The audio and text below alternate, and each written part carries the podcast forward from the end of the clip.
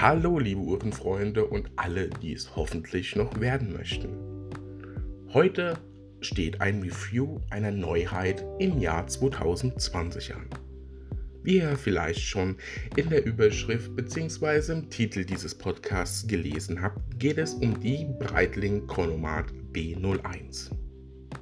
Die Breitling Chronomat B01 ist ja eine Neuauflage des, ja, einer Flieger-Ikone aus dem Hause Breitling. Sicherlich die Flieger-Ikone neben dem allseits bekannten Breitling Navitimer. Ziel dieses Podcasts heute ist euch mit auf den Weg zu geben, wie die neue Breitling Chronomat im Verhältnis zum Vorgänger so ja, wirkt, ankommt da sie ja bei den meisten Konzessionären noch gar nicht erhältlich ist, also noch sehr, sehr frisch sozusagen am Markt ist. Vielleicht kann ich euch dadurch hm, ja, eine Hilfestellung oder Tipps geben beim Kauf und ihr könnt für euch schon mal ja, etwas näher entscheiden. Ist das eine Uhr für mich persönlich? Ist das eine Uhr, die in meine Sammlung kommt? Oder vielleicht eher doch nicht? Ja? Jeder von euch soll sich natürlich seine eigene Meinung bilden. Meine eigene persönliche Meinung, die ich mir aus den Fakten und ähm, Infos auch von Breitling hole und von Gesprächen mit einem Konzessionär. Diese Infos sind natürlich subjektiv eingefärbt. Daher ähm, betone ich jedes Mal, es ist meine eigene Meinung. Aber ich denke, ich kann euch so eine gewisse Richtung mit auf den Weg geben. Ich freue mich, dass ihr mit dabei seid und wir steigen jetzt direkt ein. Die Breitling Chronomat soll die Neuheit im Jahr 2020 sein. Oder ist sie vielleicht gar nicht so neu? Das ist die Frage. Breitling legt eine seiner bekanntesten Uhren neu auf, die Chronomat. Diese kommt in neun Ausführungen daher, plus eine Sonderedition, die Chronomat Frecce Tricolori. Mein Italienisch ist sicherlich nicht ganz perfekt. Ich hoffe, ich habe es richtig ausgesprochen. Frecce bedeutet so etwas wie Pfeil, Pfeile. Und Tricolori ist sicherlich dem einen oder anderen ähm, bekannt. Dreifarbigkeit ist hier immer auf die Landesfarben ähm, bezogen. Ähm, ich meine, auch die französische Nationalmannschaft heißt L'Equipe Tricolore. Ne? Da, ähm, wie gesagt, Französisch und Italienisch äh, ist nicht ganz meine Heimat. hier bei dieser Sonderedition, deswegen möchte ich hier als auch erstes äh, direkt aufgreifen, sprechen wir von Die Chronomat B01 42 mm Frecce Tricolori Limited Edition. Ja, die ein oder anderen, mit denen ich schon öfters im Gespräch war, wissen, Limited Edition, also limitierte Edition, damit wird heutzutage oft ja, sehr inflationell um sich geworfen. Viele Hersteller bringen ein Modell nach dem anderen auf den Markt und präsentieren es in einer limitierten Edition von 1000, 5000 Stück oder bringen ja ein Modell raus, das dann ein Jahr später wieder rausbringen mit einer minimalen Veränderung, limitieren es wieder und nutzen dieses, dieses Gefühl von Limitiertheit, von Besonderheit eher als Marketingstrategie, als dass es wirklich ein, eine Rolle spielt. Ja. Hier ist es bis jetzt ganz anders der Fall. Tatsächlich gibt es von dieser Frecce Tricolori nur 250 Uhren. Ob sich das ändert, ob das in irgendeiner Form, wie vorausgesagt, äh, noch was dazukommt, weiß ich natürlich nicht. Aber das ist für mich dann doch limitiert. 250 Stück greift äh, das Thema der berühmten italienischen Flugstaffel auf, auf für die dieser, Chronofra äh, dieser Chronomat, ähm, also die Breitling äh, Chronomat als Chronographenuhr 1983 auch für diese italienische Flugstaffel entwickelt wurde. Und dieses, äh, diese Sonderedition spiegelt sich auch auf dem Ziffernblatt deutlich wieder. Es gibt sie in ja, wunderschönem Stahlblau. Das heißt, keine Bicolor-Variante, klassischer Stahl blaues Ziffernblatt. Das Breitling-Logo ist hier so nicht drauf, sondern wie angesprochen wurde das Thema Tricolori aufgegriffen und Fretsche Pfeile. Hier sieht man ja drei sich übereinander lappende, ich würde sagen Düsenjets, die sicherlich für die Flugstaffel stehen sollen, in den drei unterschiedlichen Farben der italienischen Flagge. Grün, Weiß und Rot. Diese Uhr als Chronograph wirkt sehr maskulin und wird dem Breitling-Look voll gerecht. Kommen wir allgemein zur Uhr, weg vom Chronomaten Frege Tricolori, der übrigens mit 8100 Euro Listepreis daherkommt. Gemeinsam haben alle Modelle, dass sie nicht mehr mit 44 mm, sondern mit 42 mm daherkommen. Sicherlich verbindet man damit, wie bereits bei anderen Modellreihen, die Rufen nach etwas kleineren Uhren von einigen Anhängern, verbunden mit dem Vorantreiben der Breitling-Kollektion auf dem asiatischen Markt.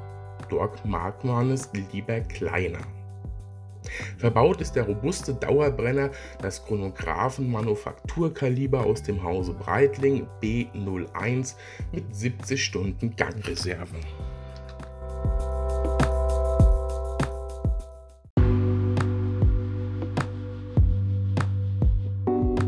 Dieses Kaliber weist 28.800 Halbschwingungen auf, welches die Uhr zu einem COSC-zertifizierten Chronometer macht.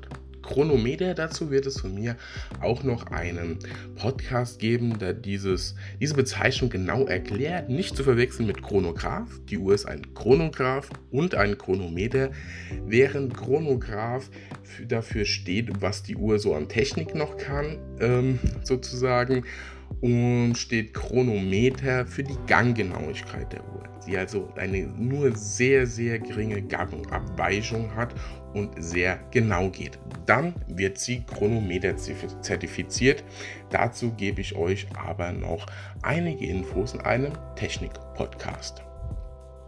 Mit 200 Metern Wasserdichtigkeit macht die Fliegeruhr eine gute und solide Figur. Ich finde, für eine Fliegeruhr muss da nicht unbedingt mehr sein. Eines der Highlights dieser Uhr ist sicher das charakteristische Rollo-Armband. Wer es schon mal gesehen hat, es wurde sozusagen wieder aus der, aus der Trickkiste rausgegraben. Äh, es war auch schon früher mal am Chronomaten dran. Ein sehr interessantes ähm, Armband, möchte ich sagen, das auf seine Weise, da war ich sehr überrascht.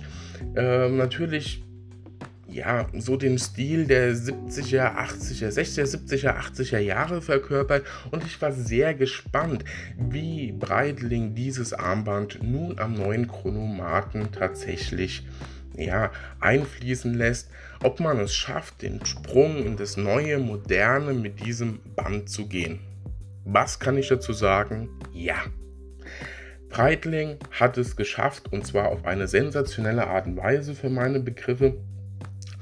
Das Band äh, ist sehr, sehr ja, äh, massiv, aus diesem massiven, ja, ähm, kreisförmigen, langen Stäbchen. So könnte man sich ähm, das Rollo-Armband ähm, vorstellen. Gern könnt ihr, wenn ihr mal Bilder dazu haben möchtet, bei mir vorbeischauen in Facebook unter alles rund um die Uhr Passion for Watches Germany oder in Instagram einfach at Passion for Watches Germany eingeben. Dann findet ihr passend dazu auch mein Content. Und da habe ich einige Bilder von Chronomaten drin. Das Armband besteht also aus ähm, vielen aneinandergereihten ähm, ja, wie möchte man das ausdrücken, Rohren, massiven Rohren. Und hier wurde es geschafft, den Bandanschluss direkt ins Gehäuse zu integrieren. Und das Band bleibt mit den ersten ein, zwei ähm, Gliedern auch auf der Größe der, der Uhr selbst, ja, des Bandanstoßes. Des Gehäuses somit und fängt dann langsam an, sich zu verjüngen. Verjüngt sich also nicht direkt. Und das macht die Uhr sehr maskulin, sehr sportlich. Und das Armband wirkt extremst massiv mit einer schönen Schließe, absolut wertig und toll umgesetzt. Ansonsten kann man sagen, dass gerade die Krone absolut vom, ja, ich sag mal, Vorgängermodell übernommen wurde. Diese leicht abgerundete, äh, ja, oldschool retro wirkende Krone passt hervorragend ins Bild und wirkt sehr, sehr wertig, ja. Äh, oftmals sind Interpretationen, Retro-Interpretationen können auch mal ja, ich möchte sagen, etwas billig wirken hier auf keinem Fall. Mit der Neuauflage des Chronomaten verfolgt George Kern, der der CEO von Breitling ist, seinen ja nicht ganz unumstrittenen Weg, alte Designs neu zu verwenden. Äh, da wurde gerade im Bereich Navy Timer Entschuldigung, jetzt habe ich es tatsächlich falsch ausgedrückt. Ganz wichtig, es heißt Navi-Timer, nicht Navy-Timer. Kommt nicht von der Navy, sondern von der Navigation beim Fliegen, also der Navi-Timer. Ähm, ja, Breitling hat hier Modelle rausgebracht äh, in der Basel World 2019 und da, boah, da war an manchen Stellen doch wenig von Breitling übrig. Ja, viele bekannte Breitling-Jünger und Freunde von Breitling haben sich da doch etwas vor den Kopf gestoßen gefühlt. Hm, ja, kommen wir mal wie immer zu einem schönen Vergleich in der Autowelt. Wenn man sich einen, zum Beispiel einen BMW kauft, wegen den markanten sportlichen Nieren ähm, und Lufteinlässen und auf einmal ja, wird das komplett weggelassen, dann ist man sicherlich etwas vor den Kopf gestoßen, wenn man totaler BMW-Freund ist. Ja. Und so war das dann bei Breitling. Äh, ich werde euch mal demnächst ein paar ähm, Modelle auch in meinem Content in Facebook und Instagram zeigen, wo das der Fall ist. Ich meine, der Navitimer 08 zum Beispiel, äh, für mich dann doch keine Breitling mehr. Äh, George Kern, der CEO von Breitling, hat diesen Weg über war bewusst wohl gewählt und war immer wieder oder ist immer wieder dafür in Kritik, nicht zuletzt, weil er das Logo, das ja, Schwingen-Logo mit den Flügeln von Breitling abgeschafft hat. Es ist nur noch bei wenigen Modellen, zum Beispiel beim Navitimer, äh, vorhanden. Und ja, das, das, das und die Änderungen der Modelle führten dann schon dazu, dass viele nicht so ganz positiv überrascht war. Sagen wir es doch einfach mal so.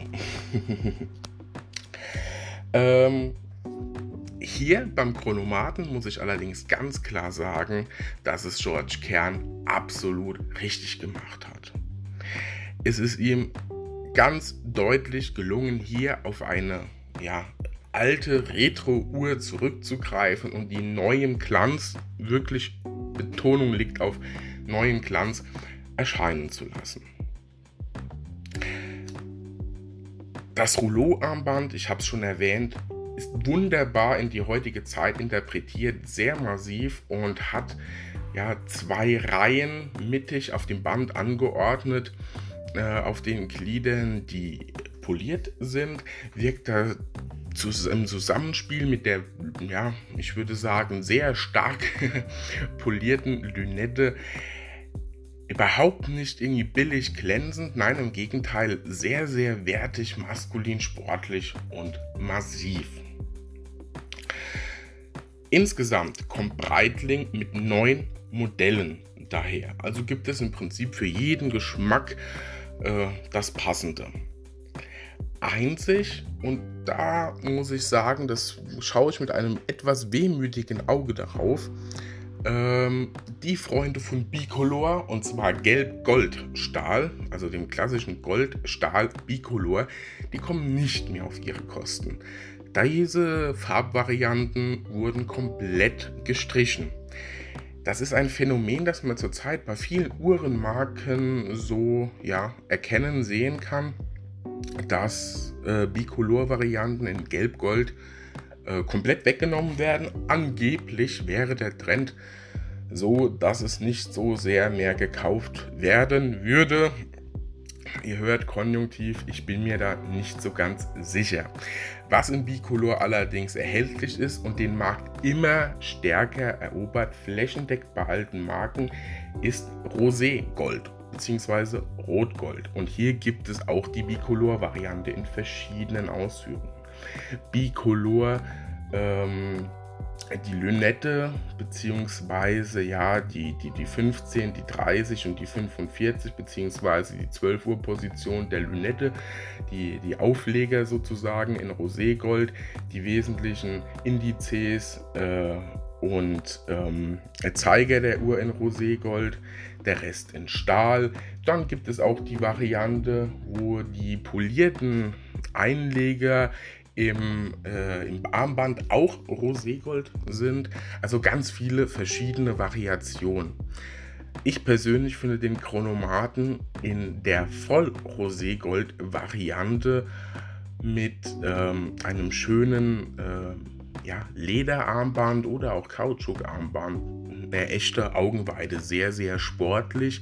Und Roségold soll so die, ja, der Gros der, der Uhrendesigner die Männergoldfarbe schlechthin sein und oder werden. Vielleicht auch daher immer der Trend der ja, Uhrenmanufakturen in diese Richtung zu gehen. Ansonsten findet ihr ganz viele äh, verschiedene Ausführungen. Zu erwähnen wäre vielleicht noch ähm, die Chronomat B0142 Bentley Version. Wie ihr vielleicht wisst, arbeitet Breitling immer mal wieder, ähm, wie viele andere Hersteller, Hublot beispielsweise mit Ferrari und Co., äh, ja, einen gemeinsamen Design äh, an speziellen Uhren, um die zu vermarkten. Ja sucht man sich äh, bekannte Partner. Breitling hat das in der Vergangenheit schon oft mit Bentley getan, auch hier wieder. Und diese beiden, Breitling, Bentley, kommt in einem kommt in der Stahlvariante mit einem wunderschönen grünen Ziffernblatt, was ja der Trend seit 1920 in etwa ist, schlechthin daher. Das Grüne ist ja schwierig zu beschreiben. Je nach Sonneneinstrahlung wirkt es im Sonnenschliff auf dem Ziffernblatt für mich komplett unterschiedlich. Es hat was von British Racing Green bis hin zu Smaragdgrün und das macht es vielleicht auch so spannend und den Sonnenschliff, den ich persönlich ja sehr gern mag, auch so individuell. Je nach Einstrahlung, je nach Lichtverhältnis hat man hier andere Möglichkeiten, andere Optiken. Ebenso haben wir natürlich verschiedene Blau-Varianten, schwarze Varianten und was ich sehr schön finde, die Stahl-Variante mit dem kupferfarbenen Ziffernblatt. Für mich ein sehr, sehr gelungenes Ziffernblatt. Ich könnte mir vorstellen, die Kupfervariante in einer Kombi mit Roségold, dass das eine wunderschöne Uhr ist. Ob es die so gibt, nach meinem Wissen nicht. Breitling, gut zu hören, ein Tipp von mir. ja, was gibt es noch zur Uhr zu sagen? Ähm, im Design grundsätzlich sehr, sehr gelungen. Mit 42 mm natürlich etwas kleiner als der Vorgänger.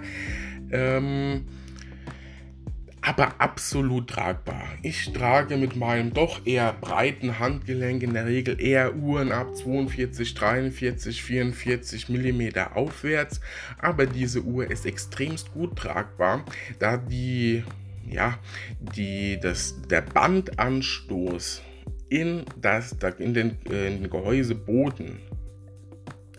Im Zusammenhang mit dieser sehr entspiegelten ähm, äh, Entschuldigung, sehr polierten Lünette gibt einen recht wuchtigen, wuchtigen, ja, optischen Eindruck und die Drücker, sei es die Krone als auch die Chronographen-Funktionsdrücker, verbreitern das Ganze optisch sehr. Ich glaube fast, dass die Uhr, wenn man sie in 44, 45 machen würde, sogar zu gewaltig sein könnte. Aber das ist reiner subjektiver Eindruck. Setzt sie sich nun vom alten Chronomaten deutlich ab. ich finde ja. Die Uhr ist eine absolut gelungene, eigenständige Uhr mit tollen Genen des früheren Chronomaten. Die Fliegeruhr-Ikone aus dem Hause Breitling ist zurück und darf für mich auch sehr gerne bleiben. Die Lünette scheint eher, ja, meines Erachtens aus der Taucheruhr Avenger Bereich zu stammen.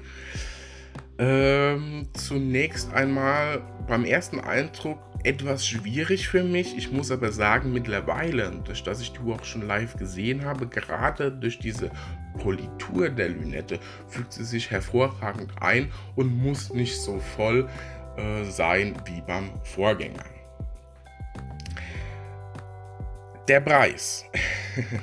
Die meisten Modelle starten ab 7900 Euro.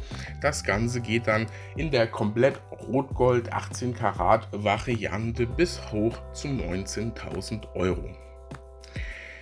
Hier muss ich sagen, dass gerade bei den normalen Varianten aus Stahl bei Breitling gibt es doch Uhren mit ähnlicher Ausstattung im Chronographenbereich mit dem B01 Kaliber, die Richtung 6000 Euro. Äh, ja, um die Ecke kommen. Hier muss ich sagen, die Uhr an ihrer Wertigkeit, an ihrer Optik, die Entwicklung dorthin und die Wiederauferstehung einer Ikone aus dem Hause Breitling ist der Preis gerechtfertigt, ja aber im Vergleich zu ähnlichen anderen Breitling-Varianten mit ähnlicher Ausstattung etwas zu hoch für mich im Bereich von 7900 Euro angesiedelt. Hier würde ich mir einen Sprung unter die 7000er Marke wünschen. Aber auch hier sei eins gesagt für euch und da vielleicht auch mal noch so ein kleiner Tipp beim Kauf. Wenn ihr diese Uhr neu kaufen möchtet und da sie ja noch nicht mal bei allen Konzessionären vorrätig oder zu haben ist, äh, gibt es natürlich die gebrauchte Variante hier noch nicht. Muss ich eins sagen, wir sprechen hier immer von Listenpreisen. Listenpreise sind die Preise, die der Hersteller für diese Uhr ausgibt.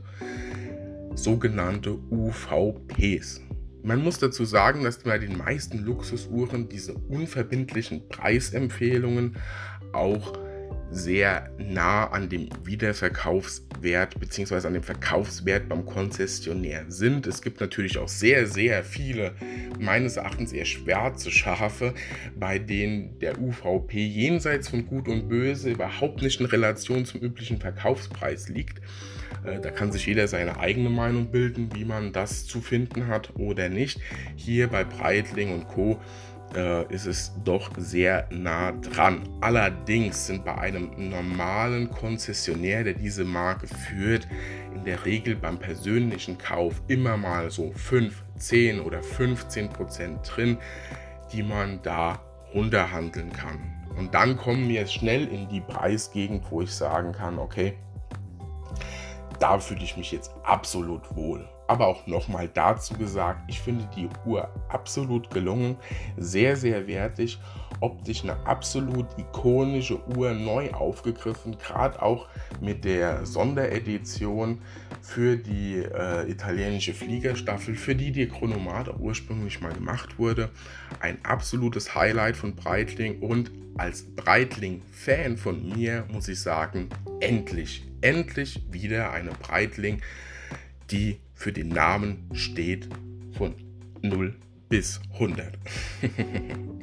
ich hoffe, es hat euch gefallen und ich konnte euch einen Eindruck zum Breitling Chronomaten äh, ja, vermitteln. Und wenn ihr, wie gesagt, Bilder dazu möchtet, auch mal Live-Bilder dazu möchtet, kann ich euch nur ans Herz legen. Schaut mal bei mir in Facebook und Instagram vorbei. Lasst mir dort ein Like da, beziehungsweise folgt mir für neuen Content. Ansonsten wünsche ich euch ganz, ganz viel Spaß beim Zuhören. Wünsche euch eine tolle Woche, wann immer ihr auch diesen Podcast hört. Und lasst mir doch mal ähm, eine Nachricht zukommen ob ihr den Chronomaten für euch entdeckt habt, wie zufrieden seid ihr damit. Ich bin sehr gespannt und wünsche euch eine gute und vor allem gesunde Zeit. Bleibt mir treu, euer Daniel.